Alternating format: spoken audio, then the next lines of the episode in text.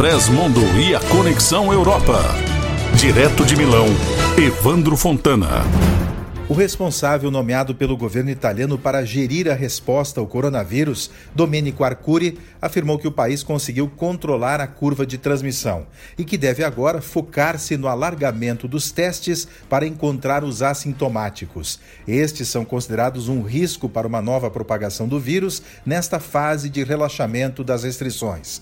Arcuri também disse que, apesar de no momento estar sob controle, a pandemia só vai acabar quando surgir uma vacina eficaz eficaz para a doença. O processo de abertura gradual da Itália iniciou em 4 de maio. As fronteiras com os países da União Europeia foram abertas a partir de 3 de junho, bem como a mobilidade entre as regiões. A Itália registrou ontem 53 mortes e 197 novos casos de coronavírus.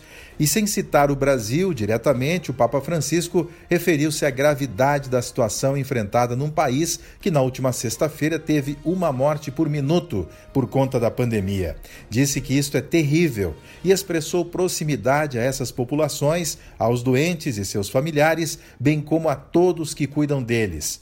No Ângelos do domingo, Francisco também se referiu à Itália, dizendo: cuidado, não cante em vitória cedo e pediu para que as pessoas sigam as normas vigentes para evitar que o vírus siga adiante. Ontem foi dia de manifestação antirracista em diversos países europeus. Foram registrados movimentos com aglomeração de pessoas em Roma, Paris, Madrid, Londres, entre outros. Em Roma, mais de 6 mil pessoas gritaram palavras de ordem e lembraram do americano George Floyd, morto por um policial em Minneapolis no dia 25 de maio.